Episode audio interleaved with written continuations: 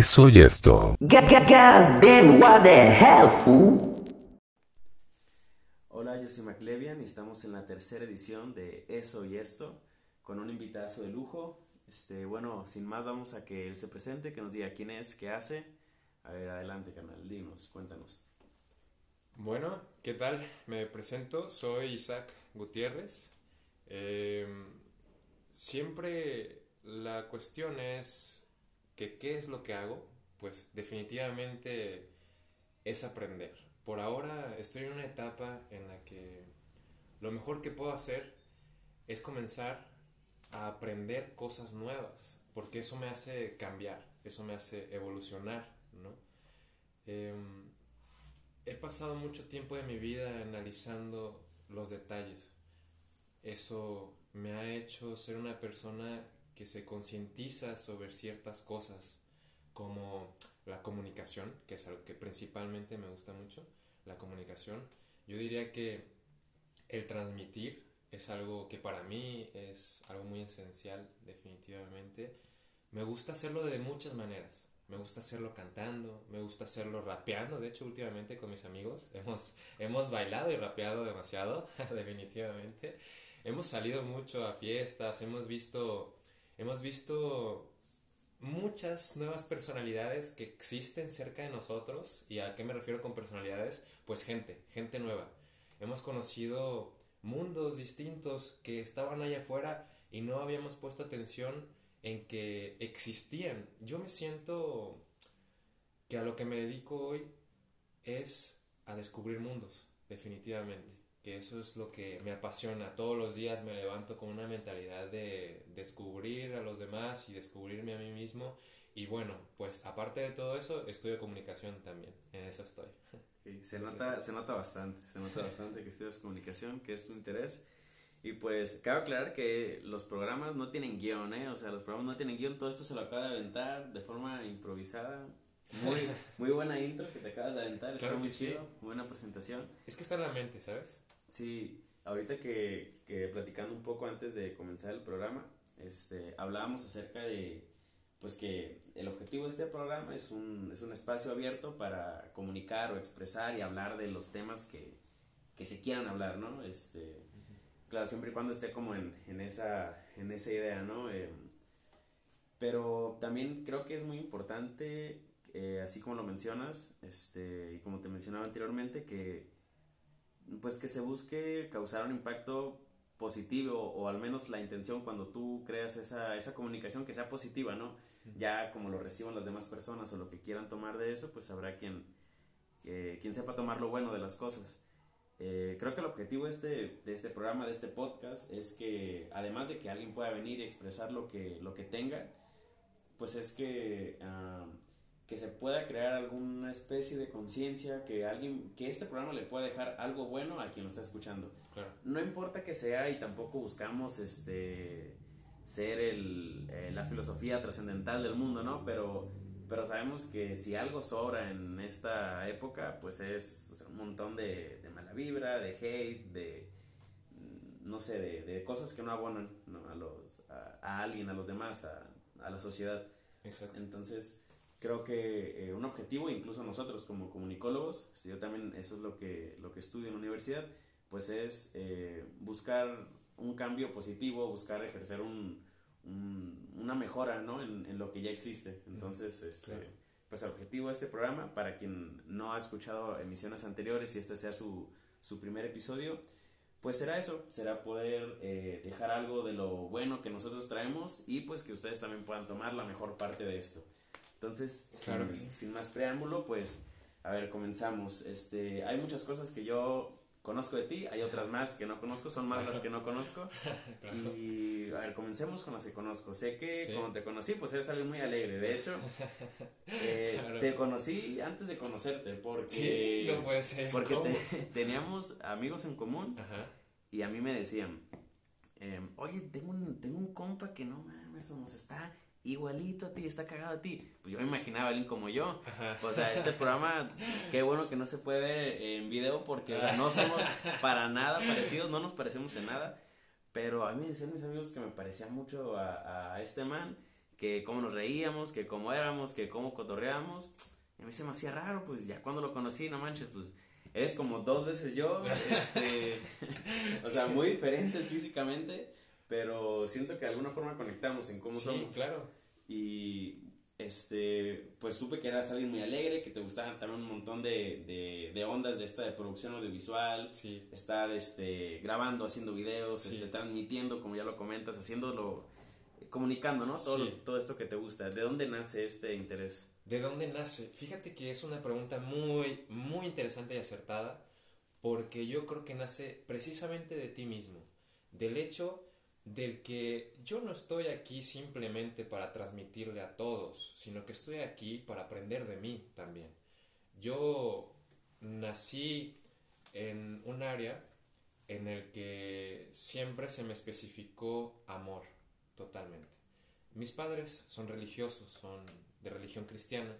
Desde chico se me inculcó haber ido a iglesia y eso me ayudó a relacionarme con diferente tipo de persona.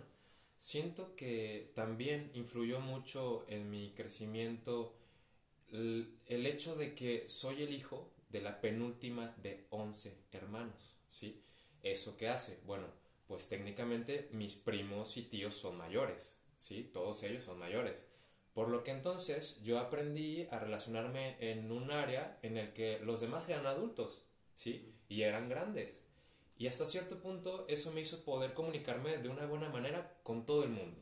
Yo ya veía a los niños y a los adultos de una manera no tan alejada de poder comunicarse bien con ambos, ¿sí? Yo podía hablar con, con un adulto como podía hablar con un niño y podía siempre estarme relacionando de una manera adecuada. De hecho, me lo decían, oye, no pareces de tu edad, me lo han dicho desde siempre, por el hecho de que yo sabía cómo hablar, ¿me entiendes? Yo sabía cómo llegarle a aquellas personas. Mientras pasó el tiempo, me fui dando cuenta de que eso era lo que me apasionaba, ver a las personas con sinceridad a los ojos y poder hablar. Eso era lo que a mí me gustaba. Y además, lo que más me gustaba era que cada vez que yo podía descubrir a alguien más, me descubría más aún a mí mismo.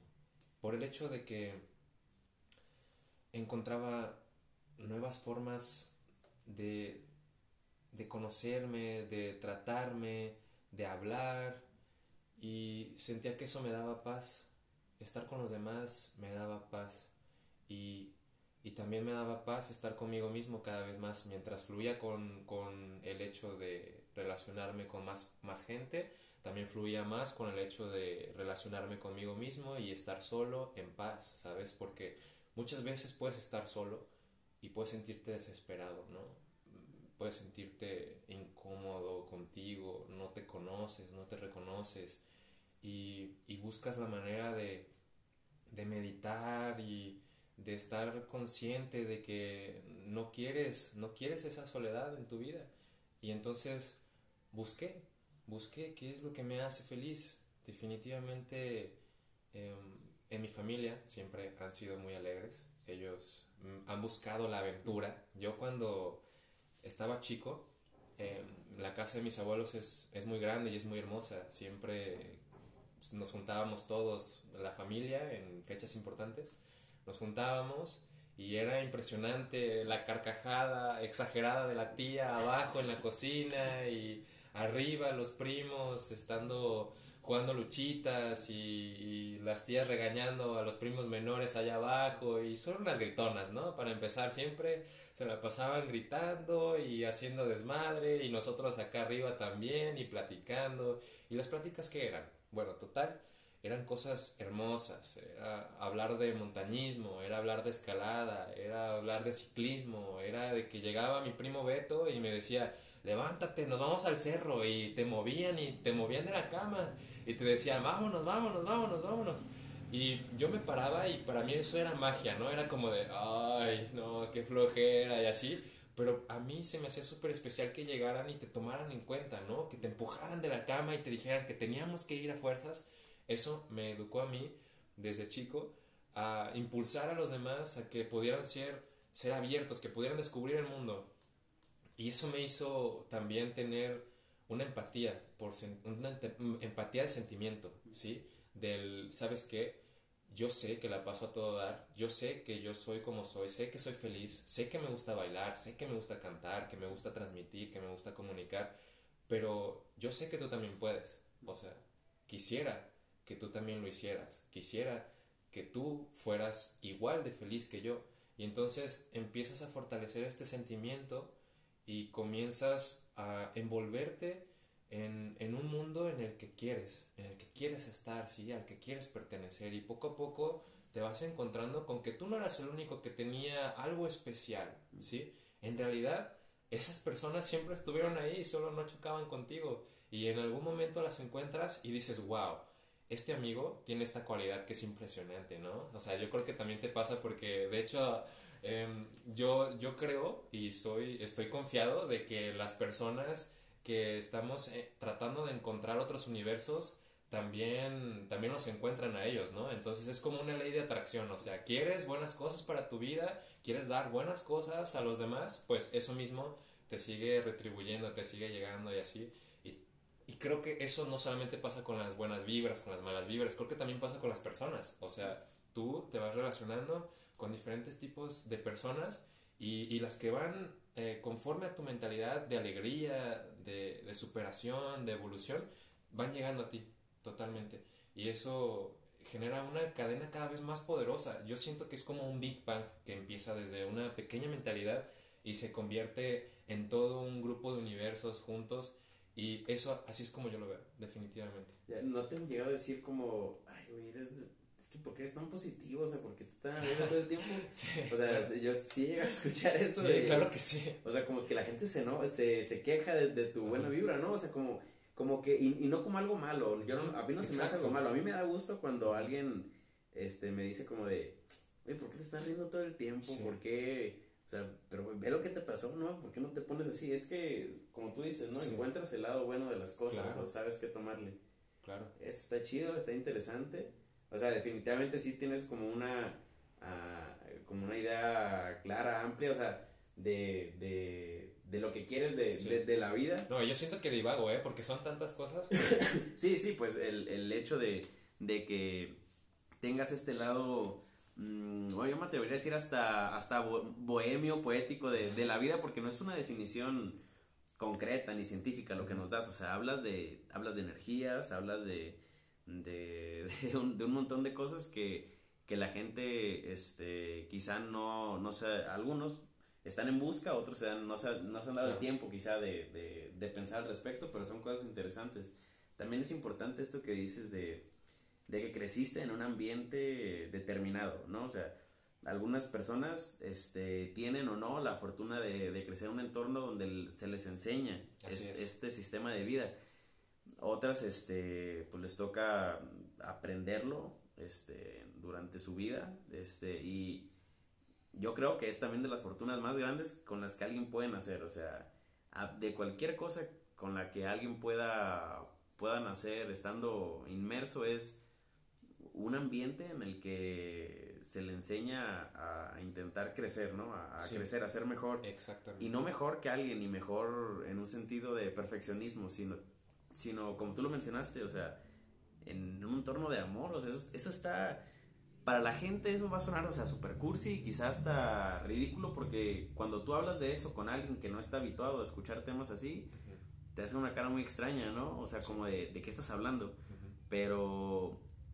pero yo creo que es en verdad muy, muy importante y algo que generación con generación se ha perdido, o sea, hablar del amor de verdad. O sea, del, del amor que conlleva ver a alguien tan alegre. Y si te incomoda ver a alguien tan alegre, tan feliz, o sea, es porque hay algo ahí que, que, que, que no te está. Mmm, pues que, que, te está faltando que, o que por algún motivo te, te incomodaría, ¿no? Sí. Estar viendo esa felicidad. Creo que es algo que hace falta hoy en día bastante. Trabajar en, en buscar también tu felicidad. Creo que hoy en día la, la gente ya no se ha esmerado en buscar su propia Exacto. felicidad. Creo que es una falsa idea de felicidad, ¿no? Lo que hay hoy en día. Sí. Mira, fíjate que es curioso cuando mencionas esto de del enojo de las personas que, que te preguntan o la incomodidad de las personas que te preguntan por qué eres feliz, por qué eres positivo. Yo les contesto, porque estás tú aquí, porque estoy yo aquí. soy positivo, ¿sí? Y soy extremadamente bailador y, y cantador y todo lo que tú quieras, ¿no? Pero por el hecho de que yo estoy en este espacio para disfrutar, para vivir, ¿me entiendes? Yo no voy a ir a la playa a sentirme mal, yo no voy a ir a una fiesta para no bailar. De hecho, lo que me hace ser cada vez más positivo en las áreas en las que debo estarlo, porque de hecho es inteligente, es inteligente saber en dónde y cuándo, ¿sí? Ese tipo de cosas son muy importantes. Tú vas a trabajar y debes ser un buen trabajador. No te vas a poner allá con tu positivismo y a quererle caer bien a toda la gente, no, por supuesto que no. Tú vas a trabajar, tú vas a ser exitoso en tu trabajo, ¿sí me entiendes? Hacer las cosas como debes hacerlas, no como a ti se te antoje. Cuando tú entonces tienes un tiempo libre y tienes una fiesta, vas y muchas veces te quedas parado, no haces nada. Es más, a veces hasta te la pasas mal, ¿sí me entiendes? Yo no. Yo en las fiestas, si voy a ir, voy a ir a bailar, voy a ir a conocer gente nueva, voy a ir a cotorrear, voy a ir a todo lo que se me antoje. ¿Sí? La vibra va a estar al 100 totalmente. Entonces yo les explico, ¿sabes qué? Mira, la felicidad se trabaja es un trabajo. Tienes que mentalizarla para que se te haga algo que es muy poderoso, costumbre. El cerebro suele acostumbrarse, de hecho hay memoria muscular, ¿sí me entiendes? Así también existe, eh, es como algo que tiene que ver con la meditación, ¿sí? Es, es, es una, un estudio, definitivamente. Debes estudiarlo para que después se vuelva una memoria muscular, pero estamos hablando esta vez de felicidad, ¿sí? Entonces, tú practicas esa felicidad y poco a poco se te va haciendo más fácil enfocarte en las cosas que te van a ser productivas, ¿sí? Cuando tú estás pasando por una mentalidad eh, difícil, estás pasando por una situación que te incomoda, una situación que inconscientemente ¿eh? muchas veces te pone triste, o sea, te da para abajo, definitivamente, como la muerte de un familiar, como la pérdida de un amigo, porque sí, te duele, te duele no reconocer a un amigo, ¿sí? Que me ha pasado, he pasado yo creo que por ciertas cosas que si yo no tuviera la práctica de analizar, como te dije al principio, los detalles, que los detalles de hecho son yo creo de las cosas más importantes, sino que las cosas más importantes, porque de hecho de los detalles se vuelven las cosas grandes, eh, si yo no aprendiera a captar esos detalles, no hubiera podido superar todos estos, todas estas cosas nuevas que vienen. Creo que cada vez se superan más los dilemas, ¿sí? Mientras más creces, también crecen tus problemas, tus responsabilidades y debes comprender que si no llevas una práctica de, de un estudio emocional, no vas a poder superar lo demás. Si te vas a estar quebrantando, cada vez más, cada vez más, cada vez más, porque es como en la escuela en las matemáticas, como cuando te dicen, vas a subir estas escaleras en matemáticas y si no tienes un escalón no vas a poder comprender lo demás. Así prácticamente también es lo emocional. Si tú no te concentras en curar tus sentimientos, en, en autocontrolarte, no vas a poder tampoco transmitir algo coherente a los demás. Por eso está la locura, por eso de repente la gente cree que estar feliz es estar gritando todo el tiempo y estar teniendo una sonrisa de cara a cara y, y estar todo el tiempo positivo y no. Realmente creo que lo que yo más admiro de los amigos que más quiero es que saben cuándo y dónde. Que cuando yo les puedo contar algo a ellos eh, que, eh, en el que me siento con el corazón afligido, puedan entenderme y comprender que paso por una situación difícil y lo que necesito es que estén conmigo, es que de repente me den un abrazo, ¿sí? Que de repente ellos eh, puedan tratar de distraerme en otro tema, puedan tratar de, de, también hablar del propio tema, ¿sí? Con una situación seria, ¿sí? Muchas veces. Eh, y al mismo tiempo pueda salir con ellos a divertirme y pueda hablar de tonterías y divagar y todo eso. Entonces, cuando ese tipo de cosas pasan, yo les digo, la felicidad es una práctica, definitivamente, y no está ahí siempre. Lo difícil es saber cómo no encharcarte en esa tristeza, ¿sabes? Por ejemplo, un día estaba, un día estaba escuchando mm, una plática cristiana en la que comenzaron a tratar un tema muy interesante que es la depresión. Y decía que la depresión era pensar que el día siguiente iba a ser igual que el mismo día de hoy. Y entonces yo pensé, es verdad, me he levantado alguna vez en la mañana con la mentalidad de que no vale la pena. ¿Por qué? ¿Y para qué? Pero no, ese día, ese día no va a ser igual que el siguiente. Y eso me emociona, me causa una emoción, ¿sabes? El hecho de que es, no es un algoritmo, es, es algo que yo creo, que yo realizo. Y ese día puede que no haya sido muy bueno, quizás, quién sabe. Pero el siguiente puede ser mejor puede ser diferente. Y si tampoco es bueno, bueno, ni modo. Así es parte de la vida. Yo creo que no podríamos vivir sin la tristeza, definitivamente. No podríamos vivir. De hecho, yo a veces hasta pongo rolitas para llorar. O sea, yo creo que es necesario la emoción. La emoción del sentimiento, ¿no? Y así me la llevo en, en esa práctica, definitivamente. Y bueno, ahorita que lo comentabas, este, de lo de estos episodios de de tristeza, podríamos llamarlo así, ¿tú te has llegado a encontrar en, alguna situación donde... Es que bueno, conociendo a alguien que, que te transmite esta eh, alegría o esta energía, mm, es interesante saber cómo es que una persona así, si llegó a pasar algún episodio de, de dificultad este, emocional, podríamos llamarlo, ¿cómo es, que, ¿cómo es que ha salido de ahí? ¿Tú te has llegado a encontrar en, en una situación como esta que mencionas, difícil o, o de de pasar días donde piensas que el siguiente va a ser, va a ser peor. ¿Cómo, saliste de eso en, en, tu caso? Claro, no siempre pueda funcionar a los demás, pero habrá quien, quien le sirva como algún ejemplo y quizá lo pueda intentar. Sí, totalmente. Por supuesto que sí. Claro que me he sentido triste, claro que he pensado que el siguiente día va a ser igual al de hoy, por supuesto que sí. He tenido esa mentalidad, yo diría que muchas veces. Es parte de la vida que no salgan las cosas como quieres. Definitivamente, si no todo el mundo fuera alegre todo el tiempo. Y eso no se puede. Claro, ¿por qué? Porque no consta de nosotros el universo, también consta de los demás. Pero así como también consta de los demás hacernos a veces eh, darnos tristezas, también consta de los demás muchas veces quitárnoslas, ¿sí? Así es como yo lo veo, por ejemplo. Mis papás, el divorcio, ¿sí? Eso pasó hace mucho tiempo, pero aún así siempre afecta, ¿sí? Hasta cierto punto las peleas jamás terminan y esos tipos de, problemas son problemas que duran para toda la vida. ¿Cómo resolver el dilema de que tus padres están divorciados, por ejemplo?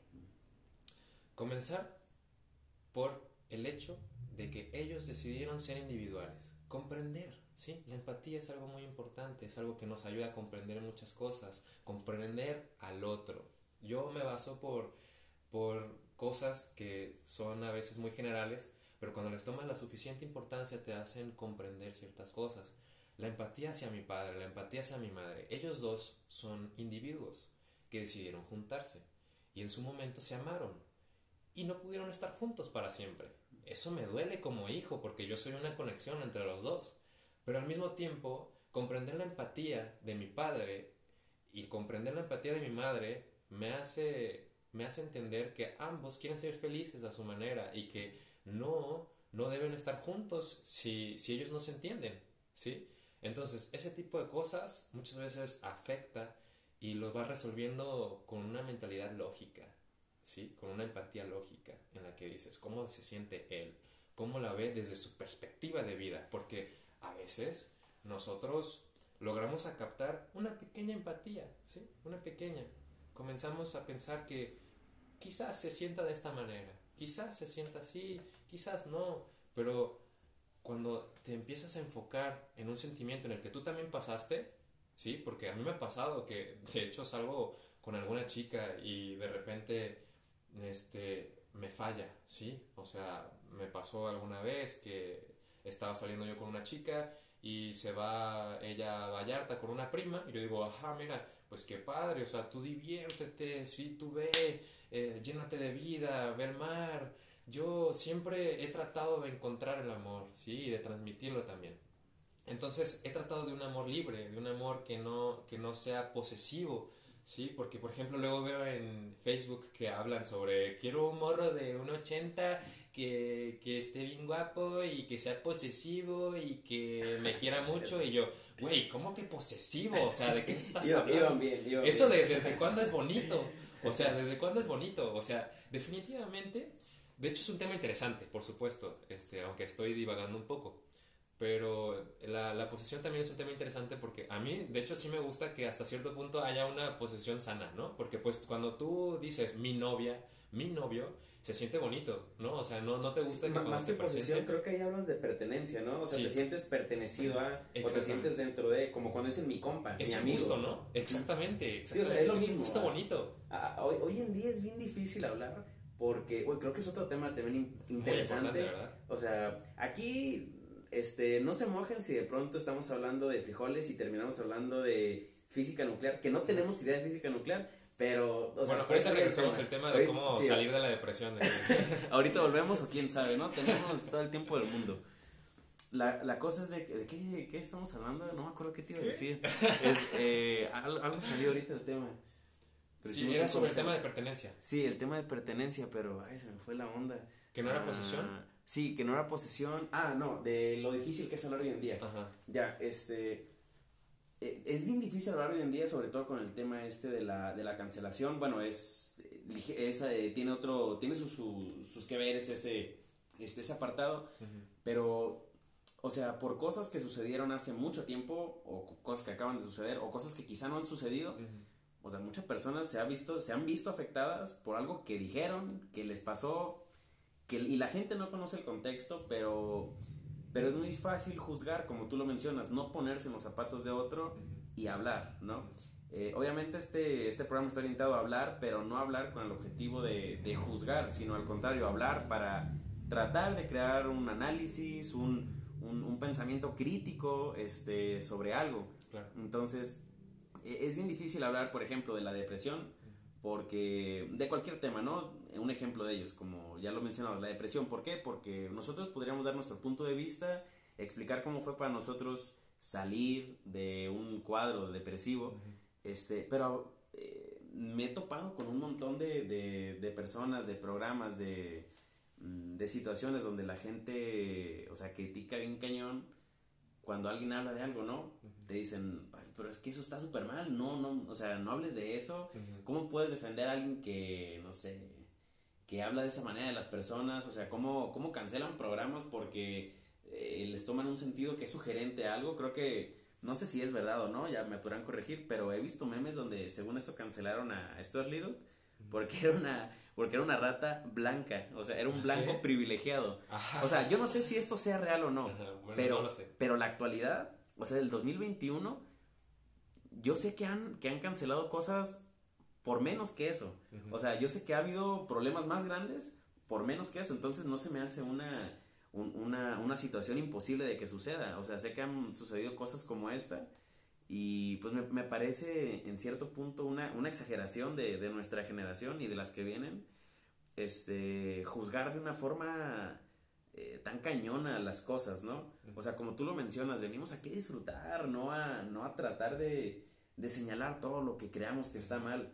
Entonces, en este programa van a escuchar un montón de cosas que quizá les van a parecer una tontería porque ustedes conocen el tema del que estamos hablando quizá en algunas otras cosas ustedes puedan aprender de lo que estamos diciendo y es el objetivo, o sea, que, ustedes puedan mm, escucharlo y, llevarse la mejor parte y cuando se topen con, con, alguien que habla de algo y ustedes se dan cuenta que no saben de qué está hablando esa persona, creo que el cambio verdadero o, o lo que ustedes de, al menos lo que yo creo que debería de hacer, mi sentido de responsabilidad es, lejos de señalar lo que está en un error y juzgarlo y maldecirlo, ¿no? Como se suele hacer.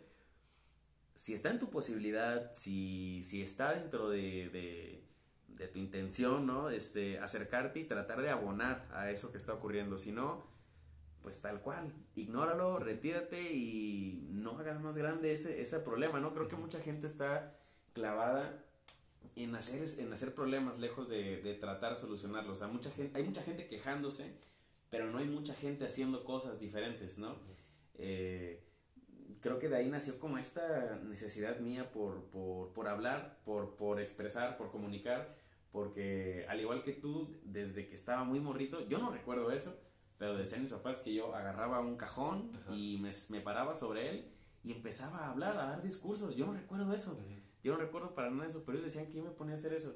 Y pues a lo que hago hoy en día sí me parece algo bastante lógico porque las personas siempre, siempre me dicen que hablo y hablo y hablo y es que me, no sé, me gusta, me gusta estar hablando, me gusta estar conociendo gente y que, y como tú lo dices, esta, esta sensación de no saber qué va a pasar, o sea, e, es algo muy ambivalente porque así como me gusta saber que, no saber qué va a pasar, híjole, también hay veces que me gusta saber cómo van a ser las cosas.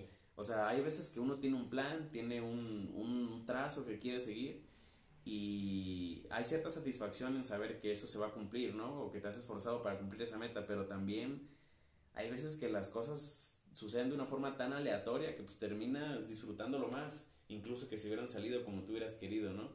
O sea, de hecho así fue como nos conocimos, yo no tenía idea de que, de que tú ibas a ir ese día y de que la persona que me hablaban y me hablaban ibas a ser tú. o sea, de, de, pura casualidad le dije a, a mi amiga Mariel, que si está escuchando este, este episodio, un saludo Saludos. Este, yo le decía, oye, ella, ella me decía, ay, tengo un amigo que se parece un chingo a ti. Y yo, a lo mejor lo conozco, le dije, yo en, en, por decir algo.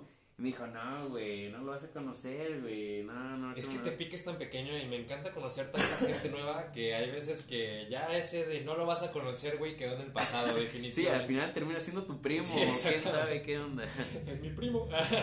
me, me pasó algo bien extraño cuando estaba muy morrillo. Este, me acuerdo que fui unas carreras de caballos, yo tenía como 8 años y yo, o sea, ese es un ambiente para nada natural mío, yo no, no Nunca, nunca he estado cerca de ese ambiente, las carreras de caballos. Claro.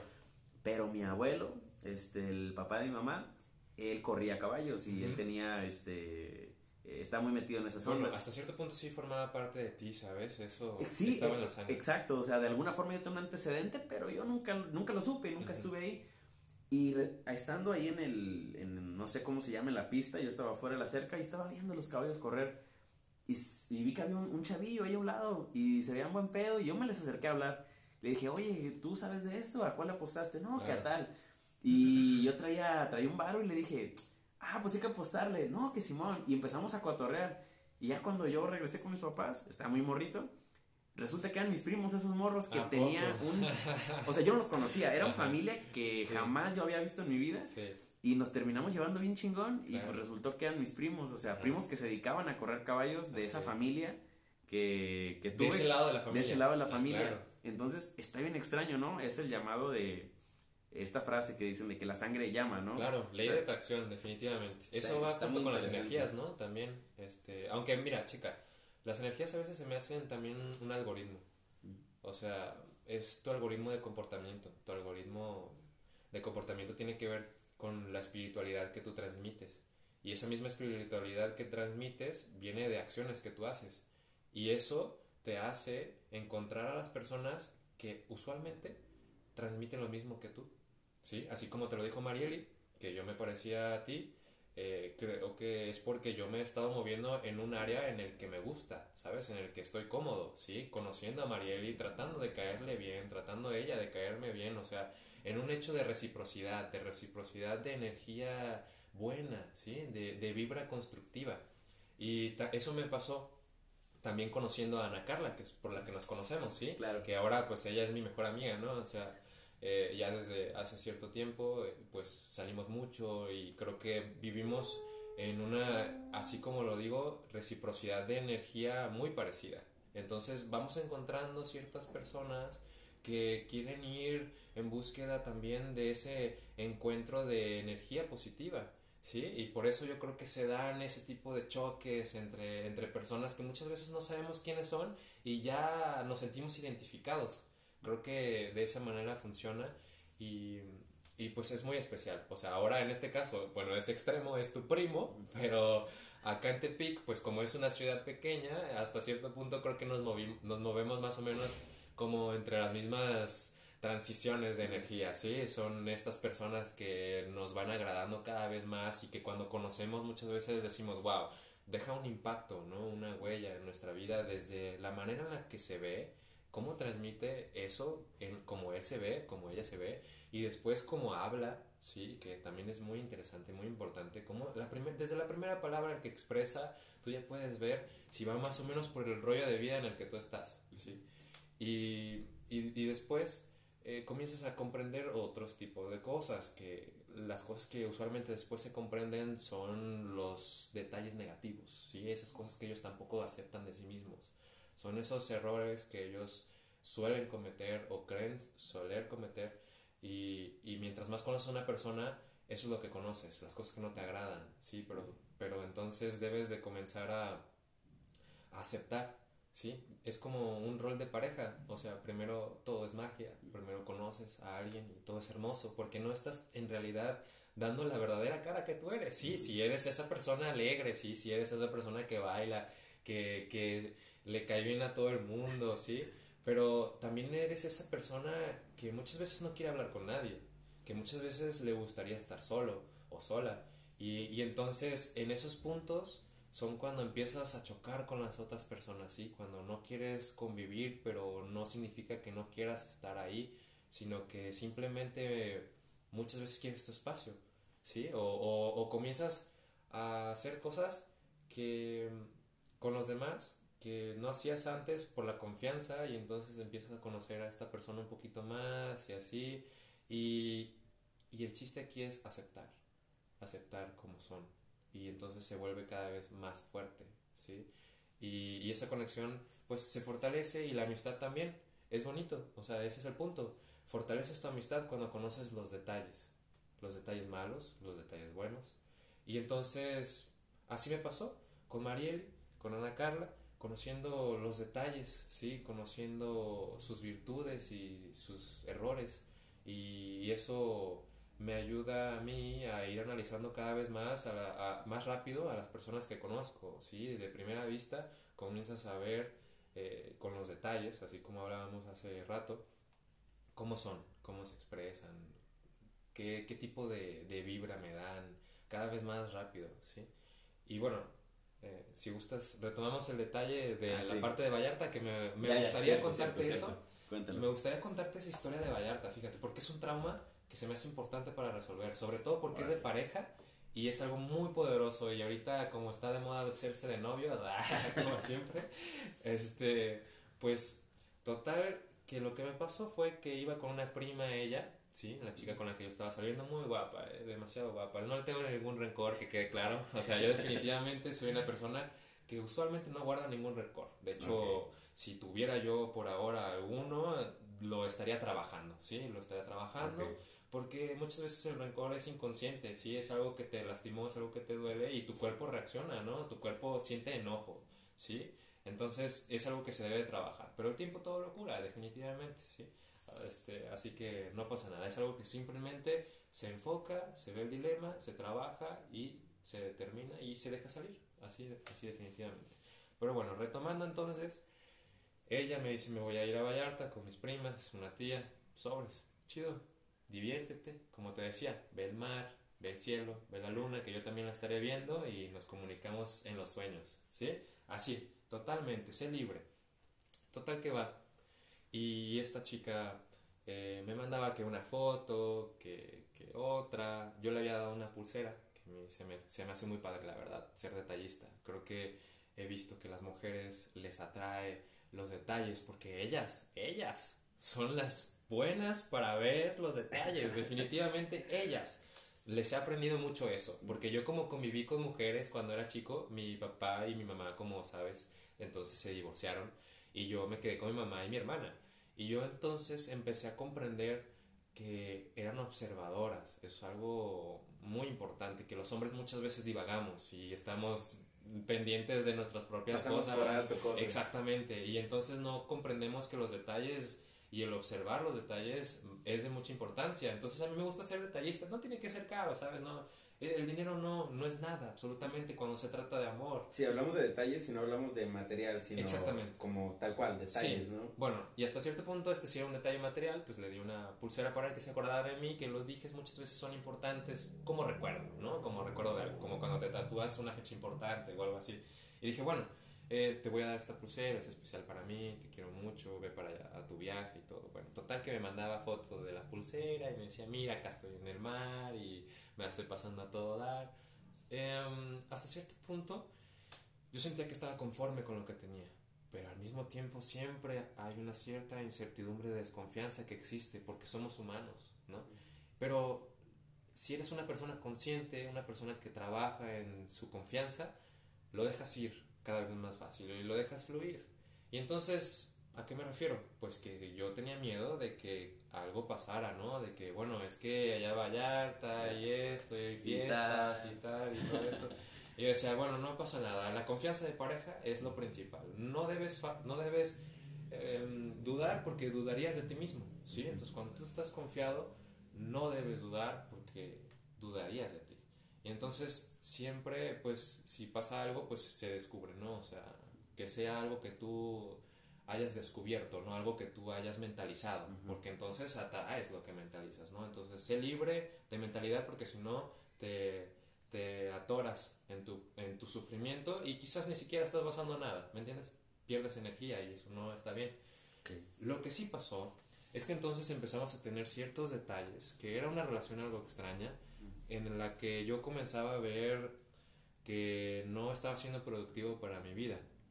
Total, que para no hacerte largo el cuento, eh, pasó el tiempo, yo ya definitivamente me di cuenta que esa relación no era lo que yo estaba buscando y por cuestiones más de ella que mías, ciertamente, porque ella no superó a su ex, que eso es un, es un punto oh, importante. Sí, es otro, es un pues, problema.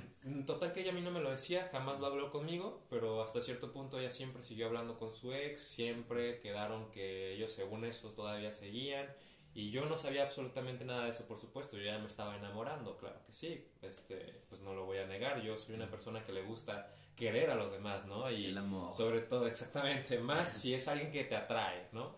Eso definitivamente es algo que yo sé y conozco de mí mismo, que es que a mí me gusta querer y lo, lo expongo todo el tiempo, ¿sí? No hay tiempo para no querer, no hay tiempo para no expresar lo que quieres, no lo hay porque la vida se acaba y sí, hay un reloj, hay un reloj que te persigue y es físico y es real y es que es absoluto, que tú en algún momento no vas a estar aquí pudiendo hacer nada, ¿sí? Tú en algún momento no vas a estar aquí y, y tienes que aprovechar todo eso. Entonces eso te llena de vida. ¿Cómo salir de la depresión? Llenarte de vida por el hecho de que tienes una oportunidad de vivir hoy. Y si no lo estás aprovechando, pues estás desperdiciando tu vida. Total, retomando el punto, es que yo me hice amigo de su prima, ¿sí? De la que fueron allá a Vallarta. Por supuesto nadie me dijo nada en absoluto. Eh, de lo que había pasado, que después ahorita te voy a contar. Llegan, se termina la relación, estamos entre en ese trance de terminar y la prima, yo le digo, hey, pues se me hace un poco raro, hay que hablar de unas cosas. Yo creo que cuando estoy hablando con ella, le tenté el corazón, ¿sí? Porque la prima tiene un corazón muy grande. Y me dice, bueno, te voy a ser sincera, ahorita como ya sé que ya terminaron las cosas, te voy a decir que allá en Vallarta. O sea, cuando escuchaste eso, tú lo más dije, como ya terminaron las ya cosas, lo sabía, dijiste, ven, suéltame Yo ya lo sabía, no, pero yo más bien me molesté, porque le dije, ¿sabes qué? Yo, aún estando con la prima de ella, yo le tenía confianza a ella. Creo que es cierta traición a la humanidad que, no te digan ciertas cosas. O sea, o sea, estás traicionando a la humanidad, güey. No, o sea, ¿qué te pasa? Eso es, o sea, tú también eres como cómplice de un crimen, güey. O sea, no, no puedes. Pero sí, estás encubriendo un crimen. Exactamente. Me dice, ¿sabes qué? Se encontraba un vato que ella ya conocía y este, pues estaban muy pegados, abrazados y sí, pues sí se besaron y estuvieron allá y yo me puse a pensar que ya estaba con mi pulsera puesta, güey. y yo dije, maldita pulsera. ¿Qué, güey? O sea, ¿qué te pasa?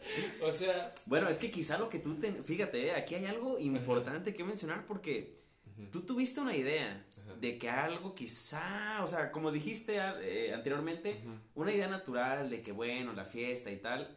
Pero es que realmente sí pasó. aquí, la desconfianza es humana. Aquí hay dos cosas que quién sabe qué pudo, que, qué pudo haber sido hay gente que podrá decir, ah, bueno, es que lo pensaste y lo atrajiste. O, ¿qué tal que ya había pasado? Y, o sea, tú de alguna forma presentiste esa situación. Hay gente que, que tiene esa habilidad extrasensorial de poder sentir cosas que pasan y que no están en su campo de visión, ¿no? O sea, quién sabe, pudo haber sido que sentiste, sentiste esa vibra, porque también pasa que las mujeres, como lo mencionas, son muy perspicaces ahí, o sea, te notan cuando algo anda raro y te Como dicen, los padres cuando te conocen. Sí, que te dicen, hey, ¿qué tienes? Y tú, Sí. no, ¿qué tengo de qué? No, ¿Qué? ¿Quién te dijo, güey? ¿Quién te dijo? o sea, está súper obvio, quizá Sí. pudo haber sido por ahí también. Bueno, no me gusta pensar que pude haber atraído eh, eso por el hecho de que, ¿sabes qué? Ciertamente yo ya seguramente sabía que esa chica podía llegar a ser capaz de quizás hacer esas cosas, ¿me entiendes? Porque yo sí conocía que ella era buena, ¿sí? Reconocía que ella era buena, que tiene un buen corazón, que sentía atracción por mí, pero hasta cierto punto sí sentía que ella fuera capaz de que en algún momento pudiera hacer algo así, ¿sí? Que es muy diferente. Quizás la parte de la energía que dices eh, sí termina siendo un algoritmo, o sea, de comportamiento, de cómo abraza a sus amigos, de cómo este, se, se mueve en su círculo social, ¿sí? Incluso de hasta cómo perreas, güey, tiene que ver con tu personalidad. Si Sí. quieres conocer a alguien, primero velo perrear y vas a saber de qué es capaz. Sí, exactamente. Entonces, yo, yo no digo que perder esté mal, no, por supuesto que no. De hecho, a mí me mama el baile, cualquier tipo de baile, sí, totalmente. A lo que me refiero es cómo transmites tu baile, es distinto siempre. Y cómo hablas, cómo abrazas, cómo quieres a los demás, ¿sí? Y yo creía desde el principio que ella podía llegar a ser capaz, quizás, en algún punto, de, sí, faltar o fallar a esta relación que estábamos construyendo. Y no creo en lo absoluto que yo haya traído algo así porque definitivamente yo siempre di lo mejor de mí. Yo siempre transmití lo mejor de mí y esperaría que por lo menos el karma existiera y me regresara algo bueno, ¿sí? Pero eso no constó de mí, constó de su personalidad, de su manera de ser, de sus demonios y eso... Que, que eso, eso está, está muy chido porque, o sea, porque ya, ya hablaste de un montón de cosas interesantes, entre ellas el karma, o sea, mucha gente espera que el karma actúe castigando a quien le hizo mal. Y en este caso tú lo mencionaste como un, bueno, que espero que el karma actúe y me traiga algo chido, ¿no? Sí. O sea, eso, esa es la diferencia, esa es la diferencia entre la, esa es una actitud positiva, o sea, es- eso es un claro ejemplo de una actitud positiva, de ver el vaso medio lleno. Y es que la vida es cuestión de perspectiva, o sea, eh, como tú lo mencionaste, te puede pasar algo y tú tienes esa capacidad de decir, chale, pues no sé cuál va a ser mi último día de la vida.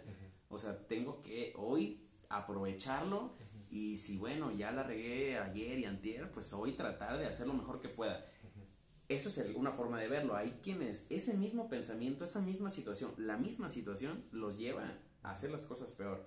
Hay quienes el hecho de saber que un día van a morir pues, los hace estar en un eterno sufrimiento. Hay quienes el hecho de que saben que un día van a morir los hace dar lo mejor de sí. O Claro, sea, de hecho. Entonces La vida es perspectiva. Es, muy importante tener el, el punto de vista donde te permite hacer las cosas mejor. O sea, creo que eso está muy chido. Sí. Está bastante interesante. De hecho, sí, te menciono muchísimo estos cuadros de relación, porque realmente creo que son cuadros que para mí son muy importantes. Como, como te explico, me gusta conocer gente y comunicarme, y eso me ha llevado a ciertamente conocer muchas mujeres, ¿sí?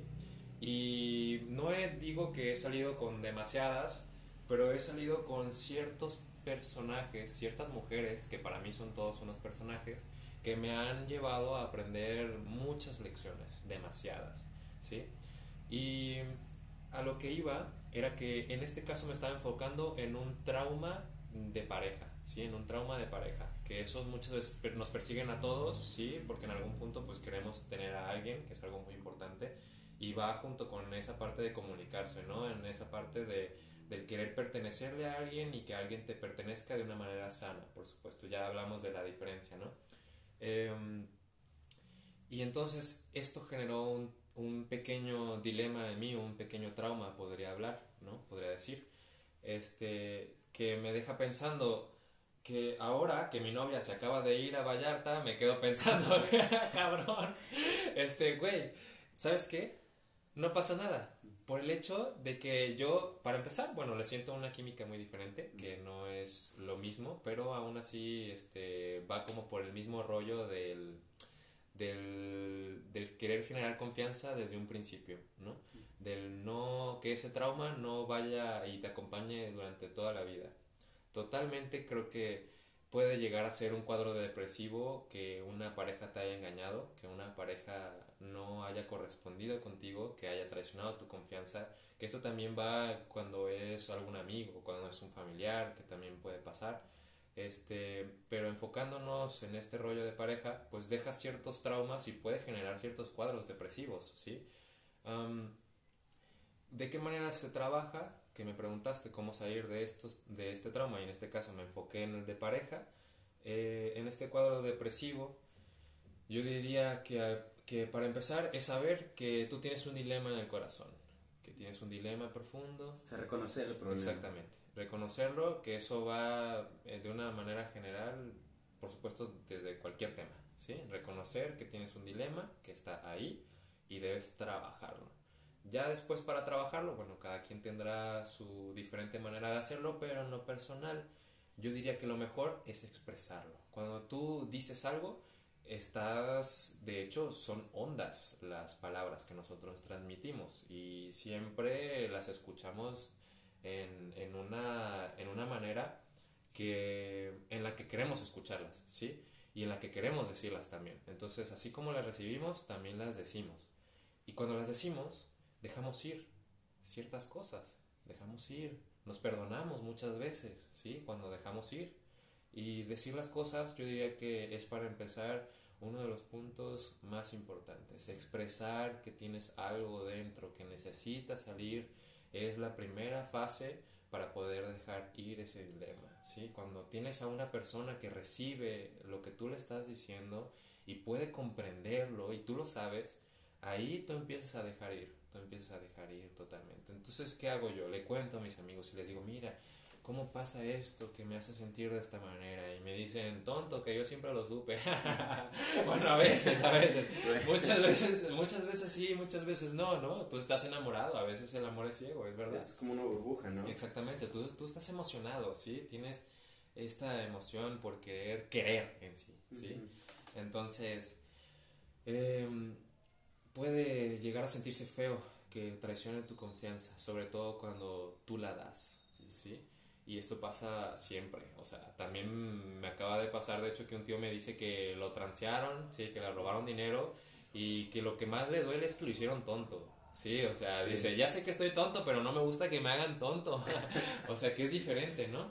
Entonces, eso también te puede llegar a hacer entrar en un cuadro depresivo y cuando lo platicas, lo dejas ir, lo dejas fluir y eso yo creo que es el primer paso. Después, el tiempo. El tiempo que siempre sepas que es tu aliado y que va a estar ahí para que cada vez sanes más en progresión y que cada vez que cambies, una parte de ese dilema también se vaya con el cambio y tú generes una evolución interna y generes una evolución que hasta cierto punto cuando se vuelve más poderosa también se contagia hacia los demás, ¿sí?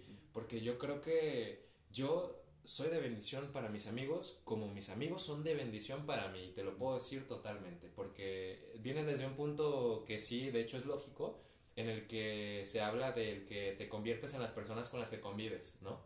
Entonces, de hecho sí, yo lo he visto y lo veo muy presente ahora mismo y creo que me he enfocado en encontrar personas extraordinarias, así como el nombre lo dice, extraordinario se refiere a algo que no es normal, algo que no es común. Y vivir dentro de eso te vuelve una persona extraordinaria también. Y entonces eso comienza a generar, se le podría llamar espiritualidad, ¿sí? Se le podría llamar una, una cuestión divina, ¿sí? Pero en sí sigue siendo la misma vida, sigue siendo nuestro mismo presente, porque hay veces en la que vas manejando en carretera y dices, güey, está hermoso, pero este pique entonces no está tan chido. O sea, no, güey. O sea, es hermoso porque es hermoso y porque es el planeta y porque es tu mundo y porque es tu realidad.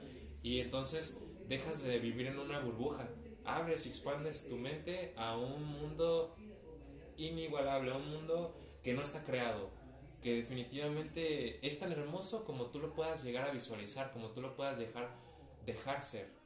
¿Qué, clase de cosas eh, sientes tú que que te alejen de, de crecer como persona, digamos, ¿qué, ¿qué, cosas sientes que te alejen de, de, de, ir hacia este crecimiento y qué cosas sientes que te acerquen también a, a, a crecer como persona? Este, A ver, ¿qué, qué nos, qué nos pudieras mencionar? ¿Qué cosas me deben atar? Definitivamente creo que las cosas que te atan jamás terminan. Los. Los. mm, ¿Cómo te puedo decir? Los dilemas. Los dilemas siempre van a estar presentes. Los dilemas de amor, los dilemas este, de comprensión, los de ti mismo y de los demás hacia ti, ¿sí? Siempre van a estar presentes. Mm, ¿Por qué? Porque como hablábamos hace poco, las cosas no constan solo de ti, sino los demás hacia ti. ¿Y cómo vas a poner de acuerdo a todo el mundo? Por supuesto que no, porque cada persona es distinta y cada persona hace lo que cree conveniente, ¿sí? Y muchas veces no se ponen a pensar en los demás, que eso es algo muy importante. Total, que siempre voy a tener un dilema, siempre voy a tener cosas que me van a afectar, que van a estar ahí, eh, echándome para atrás, como pues peleas de los padres muchas veces, ¿sí? Este, peleas con hermanos, eh, peleas con el jefe, peleas con los amigos, ¿sí? Este, peleas con las parejas, que muchas veces este tipo de cosas en estas etapas son cambiantes, ¿sí? Después los dilemas son otros, usualmente económicos, ¿sí? Eh, porque pues en sí te casas y el dilema de encontrar pareja ya no está, entonces lo resuelves, ¿no?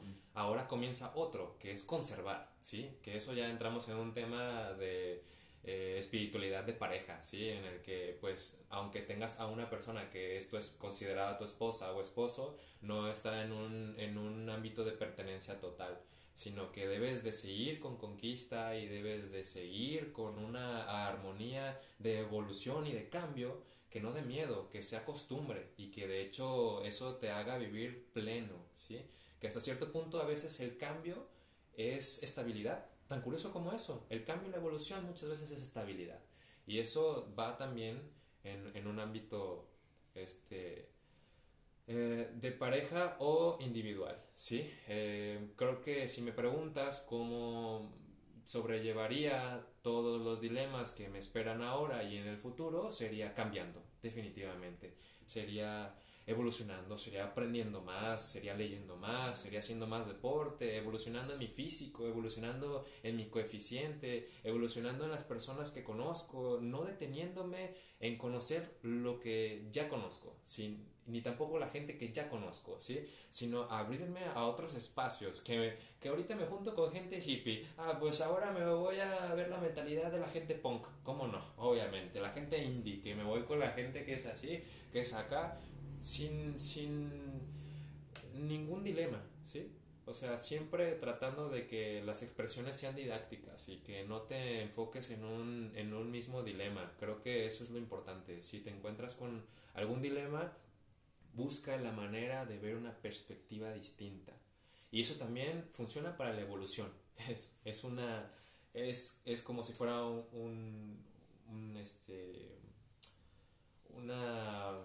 ¿Cómo se puede decir? Una fórmula matemática, ¿sí? Funciona para resolver dilemas y también para ser feliz con lo que atraes a sí mismo. Es estar cambiando siempre. Vamos a hacer una pequeñísima pausa y enseguida volvemos. Claro. Bien, ya estamos de vuelta y este, lo que nos comentabas, siento, siento que sí, este, este episodio definitivamente se está volviendo bastante este, filosófico Sí, en, claro. re- en relación a, a los demás.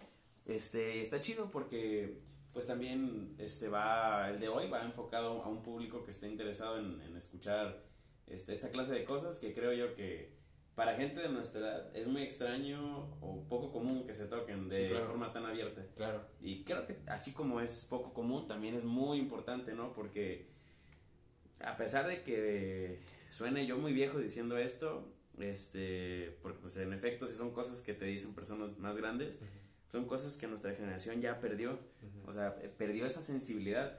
O sea, ah, si algo se nota es de que eres alguien muy sensible, o sea, y al decir sensible es de que tienes esa, eh, esa capacidad de percibir cosas que, que, que usualmente la gente pasa por alto, ¿no? Como decías, si eres capaz de ser feliz manejando, viendo el paisaje de, de, de los cerros, ¿no? Que caracteriza nuestra ciudad, y dices, no manches, o sea, este día está, pero o sea, está hermoso, está perfecto, qué, qué bien la estoy pasando, solo Ujú. con eso, Ujú. yo tengo el recuerdo de un compa con el que, de hecho, cuando comencé a hacer video, yo estaba en la secundaria, como primero de secundaria, y mi compa se iba a vivir a Tamaulipas o algo así.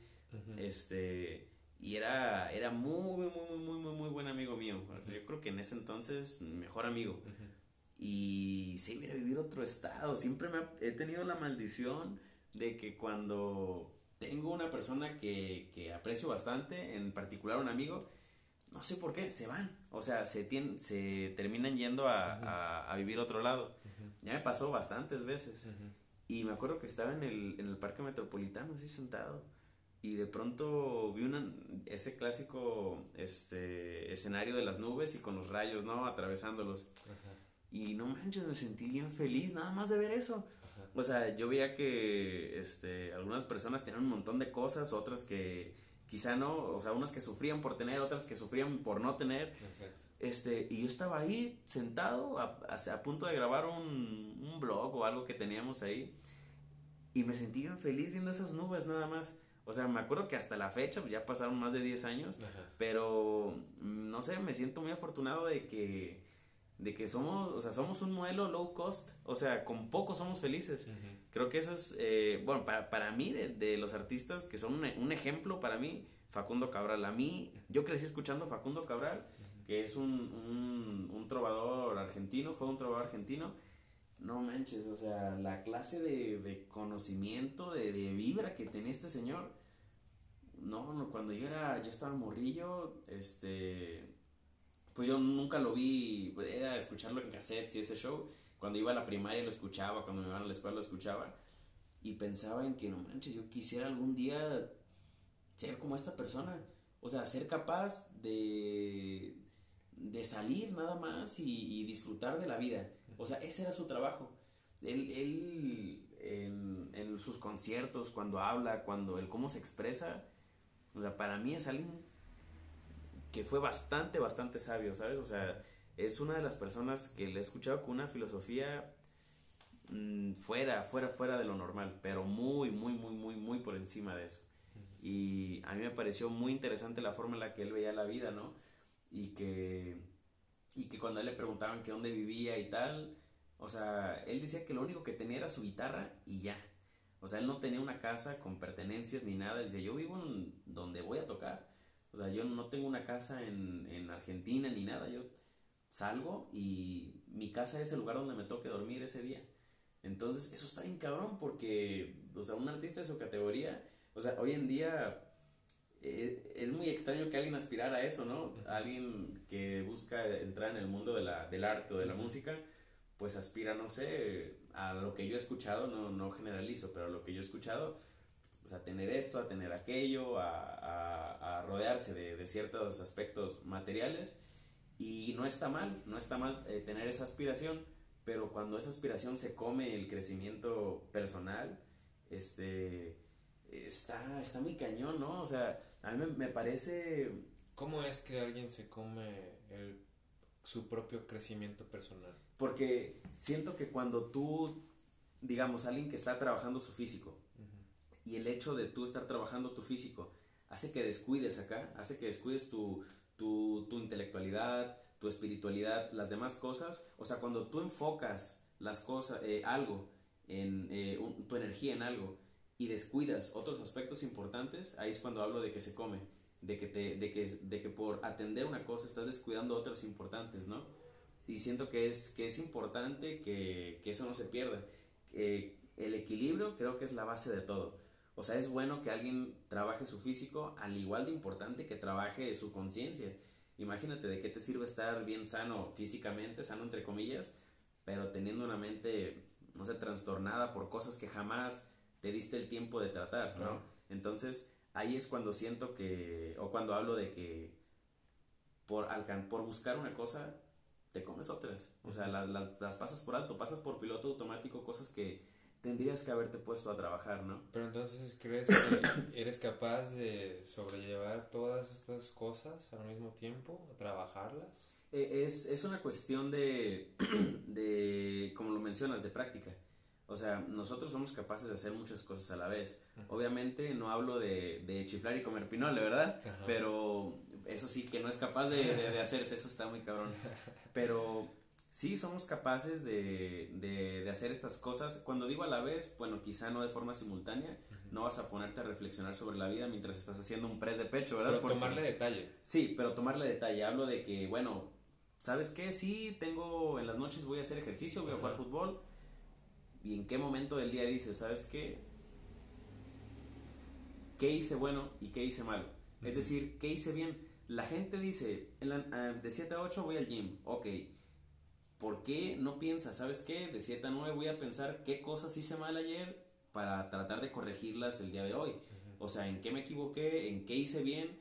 Como una, eh, bueno, en, en algún momento iba a platicar con algún amigo y, yo le preguntaba, pero ¿cómo le hago, no? Para, para crecer, para, para buscar eh, este crecimiento espiritual.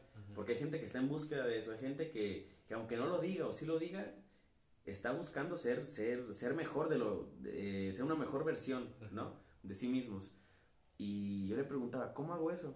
O sea, ¿cómo, puedo ser yo mejor? ¿Cómo puedo yo tratar de crecer? No hablemos de, bueno ni malo, hablemos de crecer. ¿Cómo podemos este, avanzar? Y él me decía, pues sencillo. O sea, tú mencionaste el ejemplo, eh, ponlo en físico. Haz una lista, haz una lista de cosas. Conócete. No, o sea, ni siquiera te conoces y quieres ser mejor, mejor que qué. Haz una lista eh, donde escribas tus cualidades. Tus cualidades que tú consideras positivas, tus cualidades que tú consideras negativas Piensa cuáles fueron las cosas que podrías haber hecho mejor. Piensa cómo las vas a hacer mejor y hazlas mejor. O sea, eso es un ejercicio, es ejercitar tu alma, tu espíritu, tu, tu mente. Y la gente ve eso como una pérdida de tiempo. Es más, ya, si bien les va, hay gente que ni siquiera lo considera. Entonces, si la gente se tomara una hora del día, así como se lo toman para ir a hacer ejercicio, para trabajar su físico, para trabajar su mente, para trabajar su, su espíritu, no manches, creo que sería, sería otro, otro rollo muy diferente eh, la sociedad que tenemos, ¿no? O sea, es donde, donde yo hablo que, que la gente no, no se esmera por... Se, esmera por cuidar un, caparazón que es muy frágil, que es muy frágil que se rompa, ¿no? O sea, es, es fácil que un mes dejes de, pues, de ir al gimnasio y ya no, ya no te queda el pantalón, pero donde tú trabajas tu mente, donde tú tienes unos eh, ideales firmes, es difícil que alguien te vaya a corromper, ¿no? Cuando, tú estás cuando tú estás convencido de las cosas, alguien va a llegar y te va a decir, hey, güey, ¿qué onda? Pues hay que chingarnos a este cabrón, mira, ya vi que así, así, así que hacerle. O sea, cuando, cuando alguien llega con esa mentalidad y tú tienes tu, tus ideales firmes, tu... Em, tienes tu conciencia trabajada, es difícil que alguien con una idea este, que tú no tienes vaya a llegar a, a, corromperte, ¿sabes? y, y, eso es lo que yo, de lo que yo hablo que la gente no, mm, no, trabaja hoy en día. Lo noto, por ejemplo, yo trabajo en un estudio de grabación, este, me toca ver un sinfín de artistas de todos los géneros. Me toca ver raperos, me toca ver gente de banda, norteños, sierreños, me toca ver bandas cristianas, me toca ver este rockeros, metaleros, me toca ver traperos. Eso te, te abre mucha perspectiva. yo no tenía idea, no, estuvo bien curioso también como entré a trabajar ahí. Bueno, yo, yo soy músico, es mi actividad principal. Esto es, esto para mí es un... Aquí yo vengo a vomitar todo lo que en mi día no puedo sacar de otros lados. Claro. Entonces, este, pues me toca ver de todo. Me toca ver gente que tiene un talento que envidiaría a cualquier artista. De verdad. Y me toca ver gente también que, que le falta un toque de no sé qué para, para poder hacer es, eso que ellos quieren, quieren lograr. Y, y, tú como productor tienes que buscar la forma de orientar a esas personas a que, bueno, consigan lo que, lo que están buscando. Y me ha tocado ver gente que, que, busca y persigue algo que no les pertenece. Y cuando hablo de pertenecer, hablo de que buscan algo que no está dentro de ellos. Es decir, si tú no haces algo de lo que estás convencido, va a ser muy difícil y va a ser algo muy doloroso el camino que vas a recorrer para eso. Es decir, si tus papás son doctores, son médicos, son lo que tú quieras, y tú estás en la carrera estudiándolo por, por, por, eh, por ese hecho, por una presión que ellos ejercen sobre ti, o sea, te va a causar infelicidad. Yo conozco muchos amigos que, que estaban en la carrera porque, por, algún tipo de presión sobre social de sus padres sobre ellos. igual cuando veo un músico que está haciendo algo por conseguir algo que ni ellos están convencidos que quieren, por ejemplo, me ha tocado ver chavos que, este, que van a grabar algún género y, y tú notas que, que, que, que no están convencidos de lo que están haciendo, ¿sabes? Ajá. Y no digo que los obliguen, no, quizá no los está obligando su papá. en- Sí, porque Pero- la cuestión de música es extraño, ¿no? sí, Como- es extraño, pero, pero los obliga, sientes que los obliga la sociedad, ¿sabes? Ajá. que, que ellos aspiran a hacer algo que no son. Y, y, y, y eso es algo que creo que es importante trabajar también en el arte. Porque la gente hoy en día hace muchas cosas por aparentar algo. Y el arte se trata de estar en contacto muy, muy, muy en el fondo contigo mismo. Claro. Y, y cuando tú haces algo real, se nota. Cuando tú, es más, cuando tú estás hablando realmente, se nota. Si tú ves a alguien hablando de un tema, tú notas que no tiene ni idea de lo que está hablando. Y si tú ves que alguien está hablando algo que la neta ni le interesa, también lo notas. Cuando tú notas a alguien hablando apasionado de algo que, que pueda no conocer mucho, pero que le interesa, también lo notas. Y cuando yo veo ahí a alguien haciendo música y, y, y noto esa sensación de, no sé qué estoy haciendo aquí, pero, pero, pero los medios así dicen que lo debo hacer, ¿sabes? O sea, siento que también es algo que, que, que no les enseñan a, a los artistas en las escuelas de arte, ¿me entiendes? En las escuelas de arte, y te lo dice alguien, no, no te lo digo suponiendo, te lo digo porque yo estuve en bastantes escuelas Ajá. donde en ninguna, en ninguna me enseñaron a ser yo, en ninguna me enseñaron a que lo que yo tenía que hacer era estar en contacto conmigo para después sacar esta expresión o este resultado de este contacto que tuve conmigo mismo, ¿sabes? Tengo amigos que jamás han estado en una escuela de arte, ni siquiera tienen idea de, de lo que es una nota eh, o referencias cromáticas del color, pero, pero son esas personas de las cuales las escuelas estudian para después enseñar. Claro. O sea, un amigo una vez, de hecho lo, lo recuerdo bastante claro, fue Calo, este, de Calo Press, me mencionó, güey, es que, ¿para qué ocupas una escuela de arte? Me dice. O sea, esas escuelas aprendieron de quienes no estudiaron arte. Y yo me pone a pensar, no o sea, es verdad.